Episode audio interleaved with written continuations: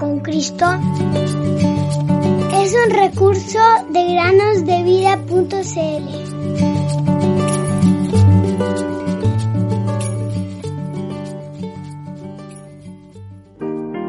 Y se llamará su nombre admirable, consejero, Dios fuerte, Padre eterno, príncipe de paz. Isaías 9:6. Hola niños, buenos días. Bienvenidos un día más a meditar con nosotros. Salomón, el más sabio de todos los hombres, escribió que el hacer muchos libros no tiene fin.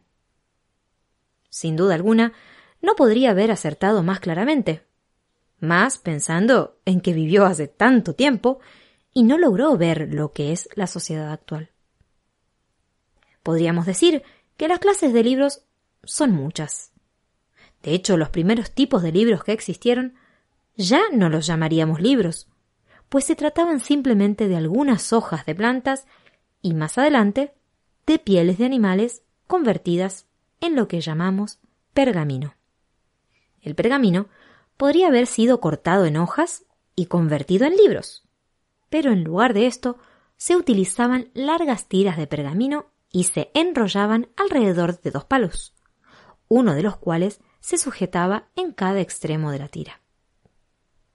Un pergamino de este tipo es el que estaba leyendo el eunuco en su carro cuando regresaba a su casa luego de visitar Jerusalén. ¿Recuerdan este pasaje, queridos niños? En la historia, Felipe se acercó al carro, luego de haber recibido una instrucción divina, y por invitación del eunuco, tomó asiento a su lado. Pronto, se dio cuenta de que el etíope, aunque leía una parte muy valiosa de las escrituras, no sacaba ningún provecho de ello. Pues, en respuesta a la pregunta de Felipe, ¿entiende usted lo que lee? Él dijo, ¿cómo podré a menos que alguien me guíe? Hechos 8, 26 al 31.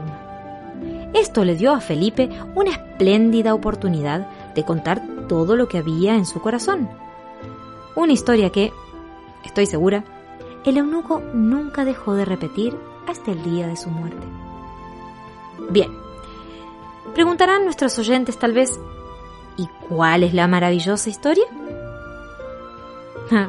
Queridos amigos, las palabras de este discurso quedaron registradas en las escrituras. Solo se nos dice que le predicó a Jesús.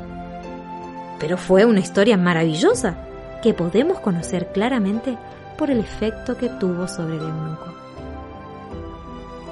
Mientras atravesaban el desierto, llegaron a un estanque de agua y el eunuco pidió ser bautizado. Quería que lo conocieran como cristiano, pues si los judíos o los paganos se convertían en cristianos, siempre eran bautizados. Cuando salieron del agua, la obra de Felipe con el eunuco había terminado.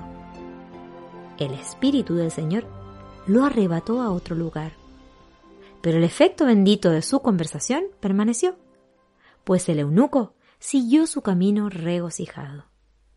No había encontrado la felicidad en el templo de Jerusalén, pero aprendió en el desierto que Jesús es la fuente del verdadero gozo.